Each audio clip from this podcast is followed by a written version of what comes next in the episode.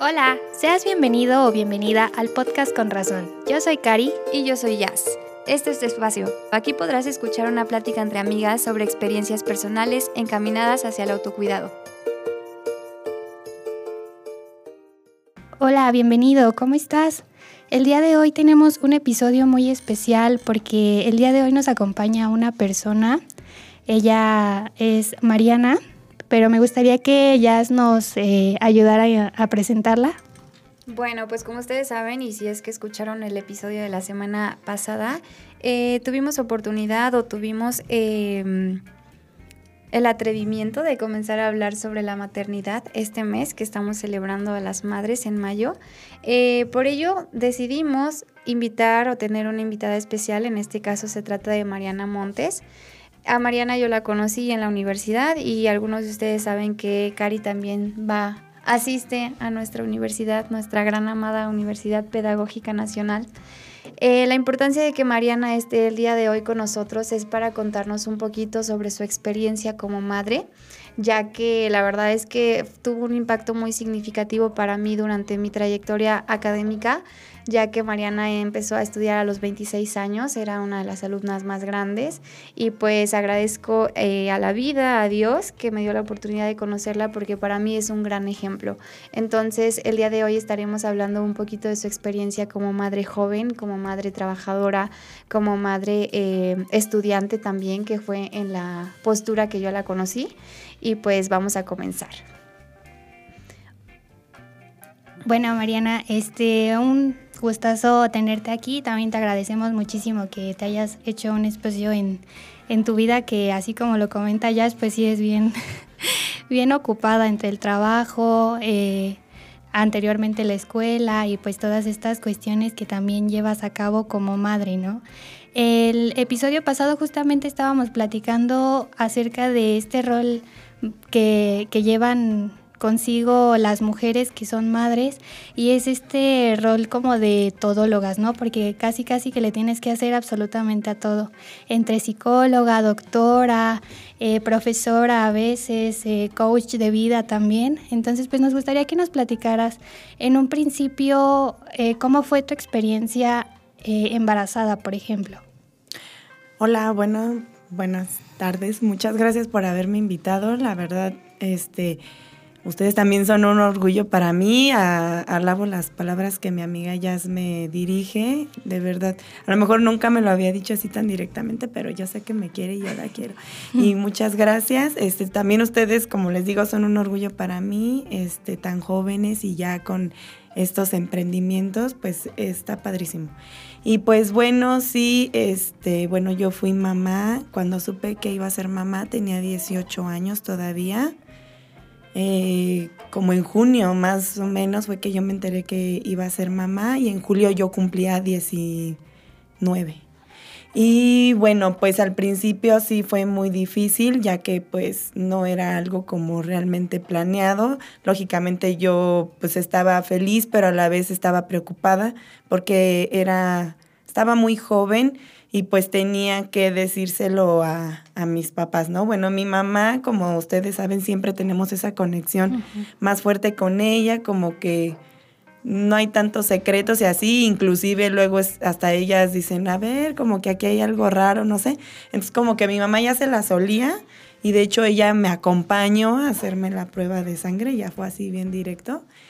Y este, y pues ella supo, ¿no? Ya sabes, ay, lloró y porque, pues, pues, sí, estaba preocupada porque yo estaba chica, este, a lo mejor se sentía emocionada, como que eran muchas eh, emociones encontradas. Ahora me pongo, yo trato de ponerme en su lugar y digo, no, sí estaba cañón, ¿no? Pero ya después, pues, eh, ella me decía, no, tienes que decirle todo a tu papá. Y yo le decía, sí, yo le voy a decir, sí, yo le voy a decir pero nunca le pude decir hasta que ella fue la que le dijo a mi papá, ¿no? Porque, porque pues pasaba el tiempo y, yo le decía, sí, yo le digo, yo le digo y no le decía porque me daba miedo. Y pues sí fue difícil, al principio este, tenía insomnio, no dormía y en ese tiempo trabajaba en una oficina, así como de recepcionista. Entonces pasaba las noches en vela, no, no pegaba el ojo y cuando ya lo tenía que pegar ya me tenía que levantar. Entonces sí fue al principio un poco difícil, pero ya después como que ya cuando tus papás lo saben, ya es como que, ay, ya se libera un peso menos, o sea, sientes una carga muchísimo menos en tus hombros porque ya, ya lo saben tus papás que finalmente son las personas más importantes y como que a quien debes respeto, este, no sé, cualquier cosa, entonces sí fue como que ya, ya estuvo, ya, ya me sentí más liberada. Sin embargo, pues ya ahora seguían como que, ¿y ahora cómo va a ser mi embarazo? Y así. Yo em, tomé la decisión junto con mi pareja eh, de, de, irme de aquí de México. Yo me fui a Estados Unidos, tengo una hermana allá. Y pues ella me dijo, sí, vente, te voy a ayudar. Y pues nosotros lo hicimos realmente pensando en un futuro para, para mi bebé, el que ella pudiera nacer allá. Lo veíamos como por esta cuestión de las oportunidades que ella podría tener en un futuro, eh, si quería estudiar allá, etcétera, ¿no? Lo vimos por muchas cuestiones y pues me fui. Y me fui cuando tenía aproximadamente como cuatro meses, no se me notaba nada, prácticamente me fui y pues estuve allá con mi hermana.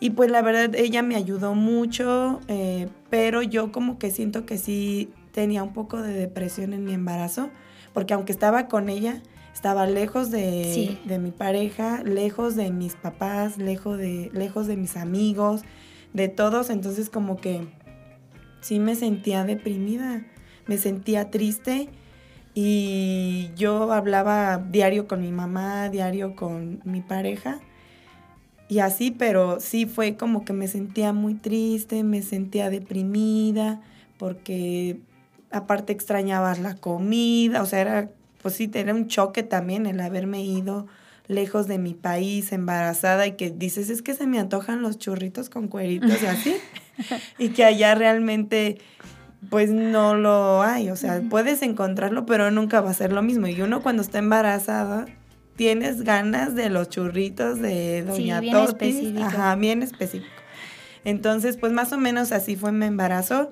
Sí, pues sí estuve un poquito deprimida, pero después ya como que yo hice un viaje donde mi papá me fue a visitar en Estados Unidos, entonces ya como que ahí, eso fue como en noviembre y yo me iba, iba a aliviar en febrero, entonces ya como que yo dije, no, ya noviembre ya pasa, y pasa un mes, dos meses más y ya va a llegar mi mamá para estar acompañándome, va a llegar mi pareja también y yo dije, no, ya, entonces como que ya me mentalicé y ya como que se me fue quitando un poquito. Y a veces pienso y digo, ay, ¿por qué te deprimiste? Pero yo sé que también hormonalmente, emocionalmente es una bomba, entonces pues así pasa.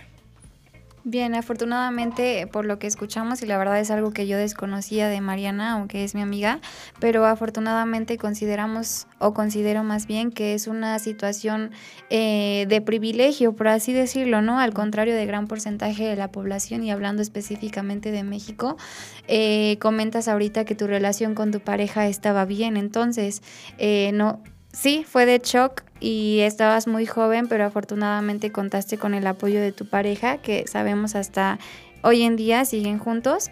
Y también esta importancia de, destacar el apoyo familiar en estos procesos, ¿no? Sobre todo de embarazo para dar la noticia. Cuando decía que su mamá ya se la solía, eh, me acordé de un meme de cuando le dejas de pedir toallas sanitarias a tu mamá. y te pregunta que qué onda, ¿no? Y así como, ¿cómo le digo?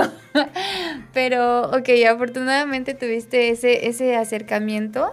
Sí se me hace como, pues, como desde que estás embarazada y dice Mariana, a los cuatro meses me fui a Estados Unidos, ¿por qué? Por pensar ya en el futuro de mi bebé, ¿no? O sea, como desde temprana... Eh, claro, desde antes de que naciera ya tienes como todas estas preocupaciones y esta noción, ¿no? De que se viene algo pues bien grande, una responsabilidad que este que no sé, de verdad debe ser bien complicado concebirla en, en, ese sentido, porque hay, bueno, yo tengo bastantes conocidas que ya estando embarazadas hasta los 6, 7 meses les cae el 20 de que van a tener un bebé.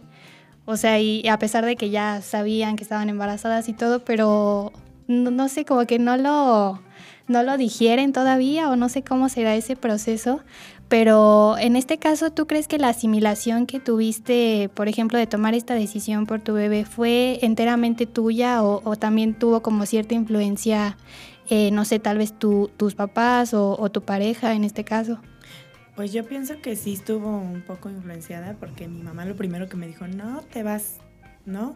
Y ya después platicando con mi pareja, que tampoco fue fácil, este, sí, él me apoya, siempre me ha apoyado mucho, pero al principio de la noticia tampoco fue fácil para él, porque, bueno, él es más grande que yo, entonces como que él sentía que estaba arruinando mi vida porque yo estaba chica, ¿no? Entonces como que decía, no, es que esto no puede estar pasando. Sin embargo, desde un principio me apoyó y cuando mi mamá dijo, te vas, él me dijo, pues yo creo que sería buena idea, ya pensando en este futuro que podríamos brindar nosotros a nuestra hija, ¿no? Pero sí estuvo un poquito influenciado, pero finalmente ya como que ya lo pensé yo mejor, lo recapacité porque también eran muchas cosas que pensar y dije, bueno, sí me voy y tomé la decisión y así fue. ¿Y cómo fue esta parte? Bueno, independientemente de que pues tuviste que irte, te alejaste de tus familiares, te alejaste de tu pareja, te alejaste de tus amigos, pero ¿cómo era una situación previa? Si tenías muchísimos amigos, también te costó eh, dejar esa parte de tu sociabilidad, ¿cómo pasaste a esa transición de que además de que tenías que asimilar un embarazo, tenías que asimilar que estabas en un nuevo país, tenías que asimilar que tuviste que dejar, que tantas cosas, ¿cómo pasaste ese, ese aspecto? Pues fue algo pues sí complicado porque pues ahorita recordando así varias de mis amigas, eh, ya después de esto como que también tuvieron sus bebés, ¿no? o sea, de hecho tengo amigas que, que nuestros hijos no se llevan mucho, pero sí fue como que una bomba y pues realmente sí alejarte un poco, o sea, sí mantienes esa relación, sin embargo, pues ya tienes que madurar. Cuando eres una mamá joven es como madurar así de golpe. O sea, lo tienes que hacer porque lo tienes que hacer. O sea, vas a ser una mamá, vas a tener un bebé, estás tomando decisiones que a lo mejor todavía no estabas preparada para tomarlas. Sin embargo, bueno, también este, las amistades a veces sirven, te ayudan, te apoyan con sus palabras, aunque sea, ¿no? Porque a lo mejor también, pues ellos son jóvenes y pues no están en la situación de decirte, ay, no te preocupes, vente a mi casa, si te dicen algo en tu casa, puedes contar conmigo. Sí cuentas con ellos, pero más de palabra que, que de hechos, ¿no? Y es entendible también por la edad y todo. Pero, pues, pues yo siento que estuvo bien, ¿no? Y que me fue bien, yo me sentí muy bien. Y el irme, pues también de cierta manera, pues extrañas a los amigos y yo platicaba con mis amigas. Este, creo que en ese tiempo existía el high five y entonces este, nos mandábamos ahí que las fotitos y así, pero sí como que se fue cortando un poquito, ¿no? Como que ya no era lo mismo, yo ya estaba enfocada en mi nueva vida, en mi nueva circunstancia y ya fue un poco diferente. Y ya cuando yo me regreso ya con Valentina, tenía como dos meses, tres meses. Ya después este, resulta que alguna de ellas está embarazada y entonces como que ya empezábamos a tener otra vez similitudes, ¿no? Temas de conversación, que el bebé, que ay, que vamos a juntarnos y cosas así. Por eso ya como que después no lo sentí tanto, porque algunas sí tuvieron hijos después. No tardaron mucho. No me quedé sola. No. Y eso, bueno, adelante. Que eso también es parte este, de cómo ha avanzado con los años esta idea de tener hijos, ¿no? Estas, por así llamarle, costumbres y tradiciones, porque sabemos y me y remonto a los años, por ejemplo, de mi mamá en que, en que me tuvo y tuvo a mi hermano que también era, fue una mamá joven, era adolescente en aquella época, y era como más común, por decirlo entre comillas, que tuvieran hijos a una temprana edad. Algo que en nuestra actualidad sí eh, se ve bastante repercutido de una, de una manera negativa para las mujeres jóvenes, porque considero que ya son una minoría. Si bien sigue siendo un gran porcentaje de la población eh, de madres adolescentes y de madres jóvenes, sin embargo ya es una minoría al contrario de los años anteriores. Entonces creo que el impacto negativo por ser señaladas es más ahora porque he escuchado mucho esta frase, por ejemplo, de, pero ¿por qué si ya existen los métodos anticonceptivos, no? Y si te remontas a desde cuándo surgieron los métodos anticonceptivos, pues llevan muchísimos años, pero ya en la actualidad es pues tan fácil adquirirlos que ya son señaladas de una manera más inmediata. Claro, incluso hasta estigmatizante, ¿no? En muchos aspectos porque, pues no sé, siento que es como siempre responsabilizar a, por ejemplo, lo habíamos dicho en el capítulo anterior, generalmente se señala más a las madres que, a los padres, ¿no? Que en muchas ocasiones, bueno, o sea, Mariana tuvo como, como esa fortuna, por así decirlo, de que su, pareja siempre estuvo presente y también creo que es un factor muy importante el hecho que tú mencionabas que tu pareja era más, bueno, obviamente sigue siendo más grande que tú, este, que también haya tomado como otro tipo de decisiones, ¿no? Porque creo que hoy en día también podríamos hablar de que en gran número de embarazos eh, adolescentes o embarazos jóvenes en este caso, eh, hay más ausencia paterna justamente porque no hay esa responsabilización de parte de los padres que de parte de las madres. Sí, yo pienso que, pues sí, es más grande que yo y yo pienso que sí también es este aspecto eh, cultural y de educación.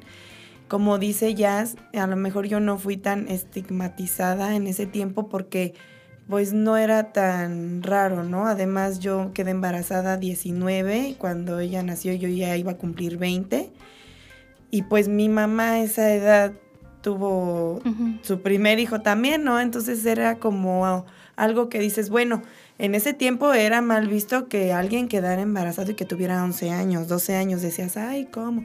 Pero ya a mi edad pues sí estás joven, pero ya no estás tan joven. Y ahorita ya a los 19 dices, ay, pero ¿cómo? Entonces como que se va recorriendo, ¿no? Y por parte de él, pues sí, también. No sé si sea esto y a lo mejor me atrevo a mencionar esto que he escuchado mucho, que la generación de cristal, porque em, nosotros los padres ahora sobreprotegemos a los hijos y no queremos que nadie les haga nada y si la maestra les levanta la voz, ¿por qué? ¿No? Y así. Entonces nosotros provenimos de otra generación donde desde muy chicos eh, trabajábamos trabajábamos con nuestros padres, les ayudábamos, etcétera. Bueno, su papá de Valentina desde muy temprana edad eh, empezó a trabajar con su papá. Entonces como que tienen este grado de responsabilidad y también a lo mejor este que si él le decía a sus papás, es que ¿qué crees que Mariana está embarazada? pues sus papás, su mamá le iba a decir, oye, tienes que hacerte responsable, ¿no? Inclusive, este, yo me acuerdo mucho que desde que yo estaba embarazada, él empezó a darme dinero, ¿no? Y yo como que me sentía muy rara porque si esto es nuevo para mí, ¿qué onda, no? Pero él me empezó a dar como un gasto a la semana. O me iba con él al súper y me decía, ¿qué necesitas? O sea, pan bimbo, jamón, ¿qué es lo que necesitas? Porque él ya comenzaba a tener esta responsabilidad, inclusive aunque Valentina no había nacido. Y muchos ahora no lo hacen así, que es lo que mencionas tú, ¿no? O sea, como que no. Pero pienso que es este cambio que hay y la manera en la que nosotros estamos educando a nuestros hijos finalmente. Y pues yo pienso que es esto que dicen, ay, que la generación de cristal, porque ya no se les toca, si no se rompen, pobrecitos, no les griten, no esto, cuando nuestras generaciones, este inclusive la de su papá más, o sea, fue, fueron más duros con él, sus papás, conmigo pues también mi mamá y todo, y ahora como que esto dices, ya, bien, ya están bien grandes y no saben ni lavar su ropa, o no cooperan en la casa a, a levantar su cuarto o cosas así. Entonces yo pienso que por eso es que ahora existe, pues este es un fenómeno social finalmente, ¿no? Va surgiendo como una cadenita y volvemos a retomar el ámbito educativo, porque lo que destaca Mariana es que eh, ella vivenció esta situación desde un modo eh, de privilegio, porque afortunadamente tanto ella como su pareja estuvieron educados en una familia en la que tenían que responsabilizarse desde una temprana edad. Lo que quieres decir, Mariana, entonces es que por ahora formar parte de la generación de cristal, entre comillas, eh, ya es más sencillo para nosotros deslindarnos de las responsabilidades, ¿no? O que viene al el caso, por ejemplo, que ya eh, los abuelos se hacen cargo de, de, los niños, incluso los cuidan como si fueran hermanitos de esa persona, ¿no? Vamos a decir, y yo he escuchado de casos, vamos a decir que es tu hermanita, que es tu hermanito para que no te juzguen a ti y ya yo me hago cargo para siempre y terminan haciéndose cargo los abuelitos a, a fin de, de deslindarle, deslindar de la responsabilidad a esa persona. Incluso también algo que me pareció muy interesante de lo que estabas platicando, Mariana, es justamente como este, por así decir, vacío intergeneracional que se va haciendo, ¿no? Porque, eh, por ejemplo, tus padres te criaron a ti de una manera y también criaron de una manera a tu pareja y, y aún así tú también tienes como que adaptarte de cierta manera a los nuevos cambios que hay en, hoy en día y, e intentar criar a Valentina, en, este caso, pues bajo estos nuevos estándares y estos nuevos parámetros que hay. Y también pues creo que debe ser muy complicado, por ejemplo, con, con, todo lo que hay en redes sociales, porque ahora es muy sencillo, por ejemplo, ver videos que se hicieron virales de a lo mejor madres que le gritaron en un parque a su hijo, ¿no? Porque, no sé, pasó cualquier situación y, le gritó y entonces empiezan como estas cuestiones de, deshumanizar y empezar a decir como cómo le grita en la calle a su hijo, ¿no? Y, y no sé, ¿tú cómo has vivido, por ejemplo, estas situaciones? Pues sí, es difícil porque a veces es muy fácil juzgar sin saber, ¿no? Pero sí es difícil porque, bueno, uno como madre, como padre, pues lógicamente eh, yo le llamo la atención a Valentina y la regaño y todo, pero esto que dice sí es está un poco complicado que cuando uno es que si en la calle y lo primero, ay, mira esa señora lo que está haciendo, pobre niño y así, ¿no? Pero es cuando empezamos a hacer estas generaciones de cristal, ¿no? Y por decir, ayer me pasó algo muy chistoso cuando estaba trabajando, tenemos algunos muchachitos que nos ayudan, que son jovencitos de 14 años, 15 años. Y entonces, pues es un trabajo pesado lo que nosotros hacemos porque vendemos ropa, entonces hay que cargar maletas con ropa y etcétera, ¿no? Y el, niño que nos ayuda, este, no podía, ¿no? Entonces como que llegó un momento en el que mi pareja se desesperó un poco porque dice, es que cuando yo estaba chiquito, yo no le podía decir a mi papá, no puedo, porque ahí donde estuviera me agarraba de los cabellos y pues le hablaba, a lo mejor le gritaba y le decía, ¿cómo que no? Y ya me imagino, ¿no? Yo las palabras que utilizaba mi suegro y enfrente de la gente, ¿no? Y a lo mejor en ese tiempo pues sí decían, ay, pero finalmente lo dejas, pero ahorita lo haces y son capaces de hablarle a la patrulla, echarte al DIV, este, tomarte fotos, videos, subirlo a las redes sociales y ya te haces famosa porque eres mala madre, porque eres Las famosas ladies, ¿no? Casi, casi. Entonces, pues sí es un poco complicado, pero pues es complicado, no, no sé.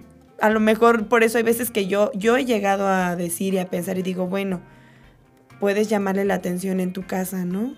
Para que no se, no que no se den cuenta, sino que, que, nadie te. Sí, que nadie te vaya a grabar y vayas a salir expuesta ahí, al rato ya estés viendo bien feliz tu Facebook y ya apareciste por ahí en un video.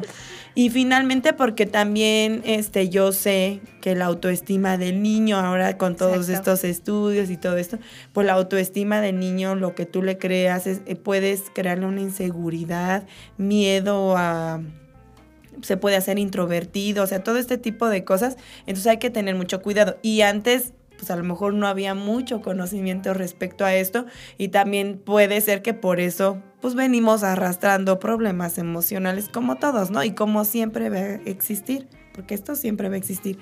Entonces como que hay que tener un equilibrio. O sea, sí, no, tampoco vas a dejar que tu hijo haga todo lo que quiera y ah, así, sino que educarlo de la mejor manera que tú puedas pero también debes tener cuidado de lo que haces y en dónde lo haces, porque yo sí soy consciente de que sí regañamos a los hijos, pero hay que tener mucho cuidado de su autoestima y, todo esto, ¿no? Y de hacerlo en público, pues hay veces que les afecta un poquito más, dependiendo también de la edad.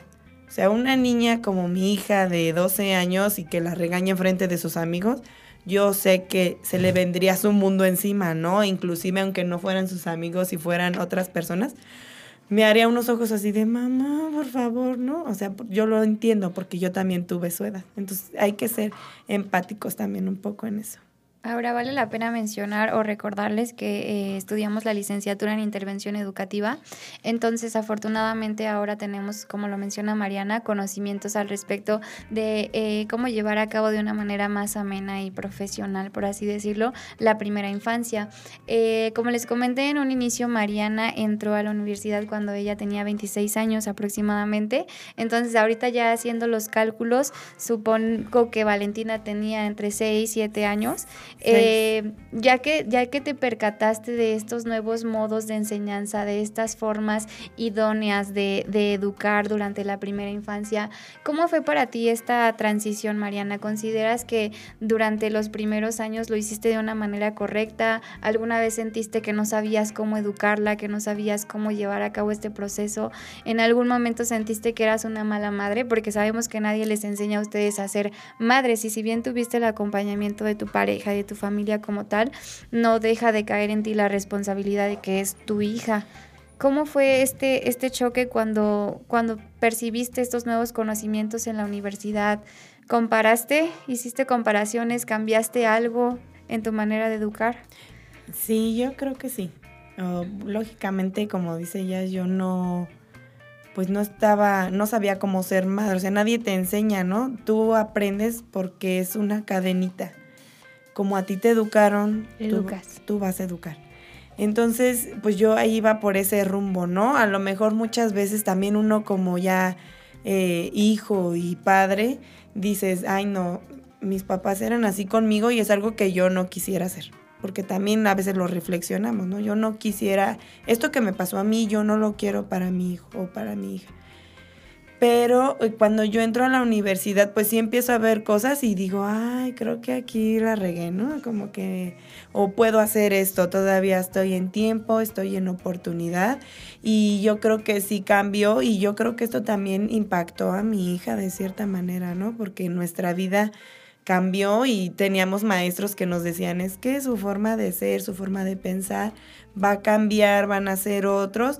Y dices, sí, es cierto, o sea, eso sí pasa y de cierta manera impactas a tu familia y pues en este caso pues yo impacté a mi hija, ¿no? Que era lo más directo porque pues aprendí cosas nuevas, el, por decir, me di cuenta de la escuela, que es lo que yo siempre este, he tenido ahí, la escuela en la que ella está y como que ves cosas y dices, ay, como que esto ya no me gusta tanto, ya no me agrada y tú empiezas también a tener, a modificar algunas cosas en la educación que tú le das. ¿no? Y de hecho sí, sí han cambiado muchas cosas y aún pienso y digo, si llego a tener otro hijo y si este hijo fuera varón, me gustaría quitar cosas que a lo mejor antes yo veía como normales o las tomaba por alto. Decía, y ahora lo pienso y digo, no, no, y hay veces que pienso y digo, ay, no, si quiero un hijo, mejor no quisiera que fuera varón, porque es complicado. Es complicado porque por mi carrera y por lo que yo he estudiado, yo aprendí muchas cosas y veo la vida diferente, pero luego muchas veces con tu pareja ya no... no empatan. ajá, ya no empatan y digo, no, mejor quiero otra niña. Eh, por, por estos, estas cuestiones de hoy en día, que el machismo y que todo esto. Pero sí es padre también ser conscientes y decir, esto estaba haciendo mal, pero puedo mejorar, puedo pues modificarlo o puedo manejarlo ya de esta manera, pero sí fue una bonita transición que se va dando poco a poco. No fue difícil porque no fue, no fue difícil, ella tenía seis años cuando yo entré a estudiar, entonces como que estaba en una edad que estaba apenas como que empezando, entonces le, le cayó muy bien también a ella, yo pienso, ¿no? Y, son cosas que me marcaron a mí y que yo la marqué a ella a lo mejor sin querer, ¿no? Porque yo le platicaba, no, es que esto y así. Y hay veces que la manera de ser de ella, la música que escucha, los temas que le interesan y así, yo sé que es porque yo he repercutido en su vida. Yo lo, lo sé, yo pienso y digo, si no hubiera estudiado, ¿qué sería de mí ahora? ¿Qué estaría haciendo? ¿Y cómo sería mi hija? Eso pienso mucho a veces. Claro, aparte la crianza hubiera sido totalmente distinta, ¿no? Igual, este, recuerdo que cuando yo entré a la universidad, eh, un maestro siempre nos lo dijo en todo momento, ustedes son una persona ahorita, van a ser otra persona durante su trayectoria académica y van a ser otra persona cuando egresen. Y sinceramente yo no le creía, pero ya hasta este momento yo de verdad me doy cuenta de todas las prácticas o conductas que yo traía desde hace mucho tiempo y que las empiezas a cuestionar hasta que ya estás como tal en la escuela. Y como tú dices, va impactando a todas las personas a tu alrededor porque tú empiezas a cambiar, o sea, como un reloj, o sea, ese engrane que estaba funcionando de una manera y ahora va a girar para otro lado, por así decirlo, y pues todo cambia.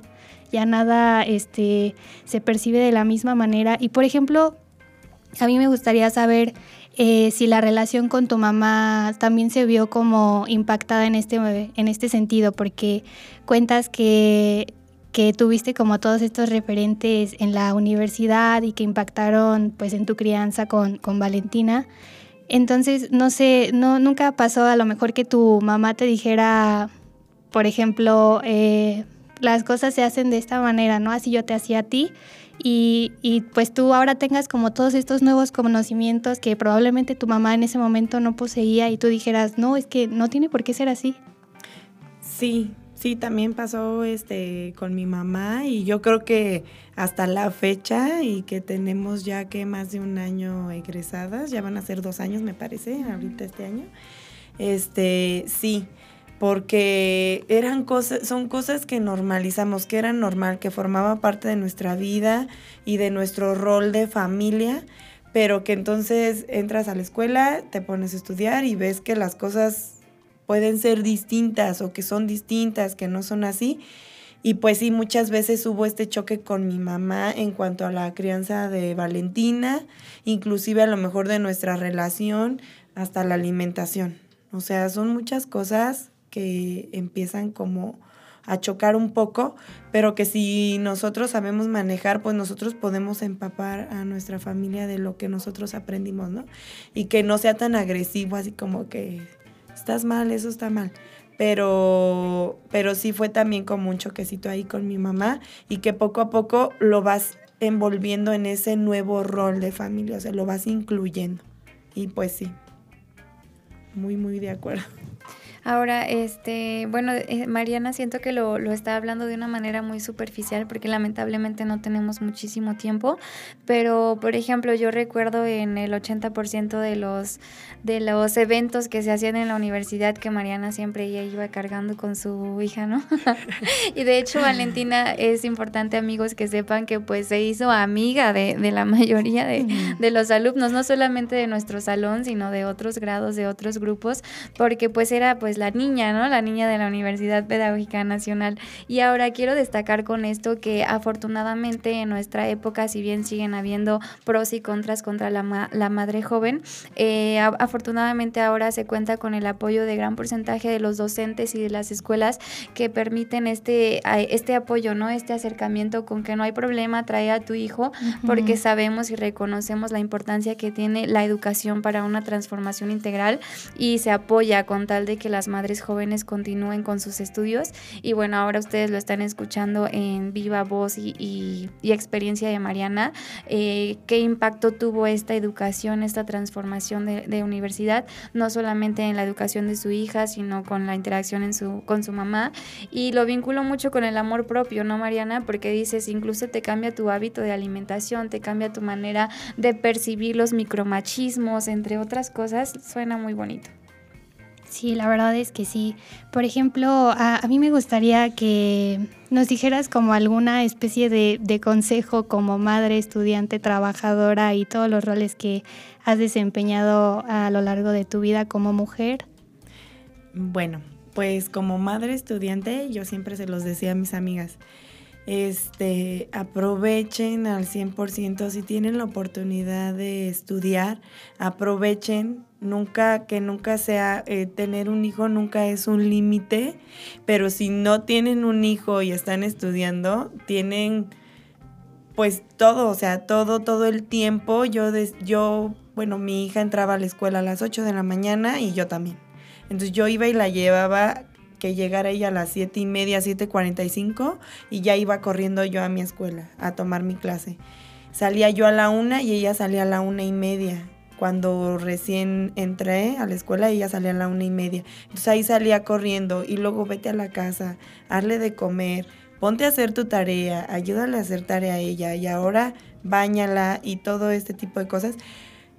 Y había compañeras que se quedaban a cursos, ¿no? Este, como talleres, esto de... Ay, se me fue el nombre estos cursos de estimulación temprana y así que yo quería tomar y así, y no los podía tomar.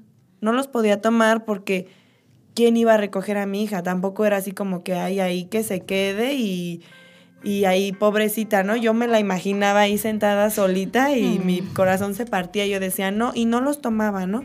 Y tomaba los que yo creía que podía. Y sí, como dice, ya siempre andaba con mi hija para arriba y para abajo en los eventos deportivos.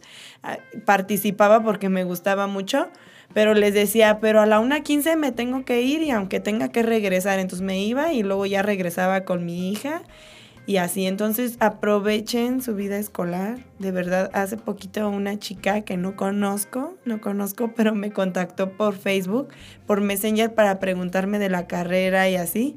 Y pues ya más o menos le expliqué y le dije, aprovecha, o sea, arriesgate, entra porque estaba como un poquito indecisa, como que, oye, y el examen es difícil y qué viene. Y le digo, la verdad, no me acuerdo qué viene pero porque, métete. Porque ya pasó un tiempecito, pero métete y aprovechen, de verdad es lo más padre, cambia su vida y que nunca tengas límites. O sea, un hijo no es un límite, al contrario, es un motor que te ayuda a tomar decisiones. Y finalmente yo cuando egresé, me sentí muy orgullosa, primero por mí misma y segundo porque ella estaba viendo que su mamá estaba egresando, que estaba recibiendo sus papeles y todo esto y es como un ejemplo para ella, ¿no? Finalmente somos un ejemplo para los hijos y pues yo les diría a todas aquellas personas que no se den para abajo. pasamos por muchos momentos tristes, eh, de preocupación. Yo sé que a lo mejor allá afuera hay mujeres que a lo mejor no tuvieron la fortuna como yo de tener una pareja que las apoye, que esté incondicionalmente ahí, pero siempre se puede. Yo tengo amigas que son madres solteras y que han salido adelante y ya su...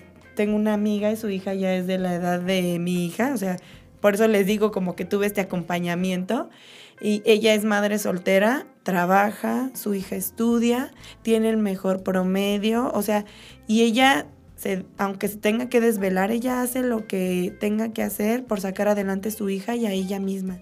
Y es feliz, ¿no? Entonces, nunca hay, o sea, yo por eso les digo, no somos ni las primeras ni las últimas. O sea, cuando estás en una situación así, no eres la primera ni la última. Tú puedes sacar adelante a tu hijo, a tu hija, seguir con tu vida, sigan estudiando. O sea, no crean que porque dices, ay, es que ya tengo 25 y no he hecho una carrera y yo sé que al principio es difícil, porque cuando están chiquitos, están bebés, como que necesitan toda nuestra atención, pero se puede, o sea, nunca hay un límite, de verdad, pueden seguir estudiando. Yo todo, ahorita estoy pensando en, en estudiar una maestría, y todo esto. Entonces nunca, nunca se puede pensar de ya hasta aquí llegó mi vida, o sea, ya se acabó, ya no puedo. No, al contrario, esto sigue y deben empeñarse principalmente por ustedes como personas y lógicamente si estás bien tú, tus hijos van a estar bien y tu familia, ¿no? Bien dice el dicho que grandes metas requieren grandes sacrificios y algo que destaco finalmente de este discurso de Mariana es que hace énfasis en estar bien por una misma para poder estar bien con sus hijos, que considero tomando en cuenta el contenido del episodio anterior, muchas de las madres se olvidan de esto, ¿no? Y empiezan a desgastarse por darle todo a sus hijos sin eh, replantearse que si ellas están mal, que si ellas están desgastadas, que si ellas se dejan para después, por lógica no van a poder estar dando su no solamente con sus hijos, sino en su vida en general. Es superarse por uno mismo para posteriormente compartirlo con quienes nos rodean. Y bueno, finalmente me gustaría eh, concluir con un comentario y felicitación especial a Mariana, porque igual ustedes no saben, no están para saberlo ni yo para contarlo, pero Mariana fue el mejor promedio de nuestra generación y pues la verdad es, es un caso de admiración, chicos. Entonces, pues hasta aquí llegamos. Sí, ya nos despedimos. Muchísimas gracias, Mariana. De verdad, yo no sé, creo que ocupaba mucho esta plática. Justamente me, me siento como muy inspirada y muy motivada y eso que no, no tengo eh, la fortuna de ser madre, pero definitivamente todas las palabras que nos dijiste nos dan para pensar, ¿no? Porque nunca debemos de ver estas, estas situaciones que a veces se pueden percibir como adversas, como obstáculos, sino al contrario, como una oportunidad para seguir avanzando y para seguir eh, alcanzando estos, estos objetivos que nos vamos planteando. Y pues muchísimas gracias. No, muchas gracias a ustedes por haberme invitado y sigan adelante y verán que cuando ya tengan mi edad, si quieren un hijo, se van a sentir súper preparadas y si no es así, pueden continuar con su vida y ser muy felices. Gracias Mariana, bonita tarde, que estén muy bien. Te mandamos un abrazo. Esto fue todo por hoy. Nos escuchamos en el próximo episodio. Te invitamos a seguirnos en nuestras redes sociales. En Instagram nos encuentras como arroba con razón podcast y en Facebook y Spotify como con razón. Gracias, te enviamos un fuerte abrazo.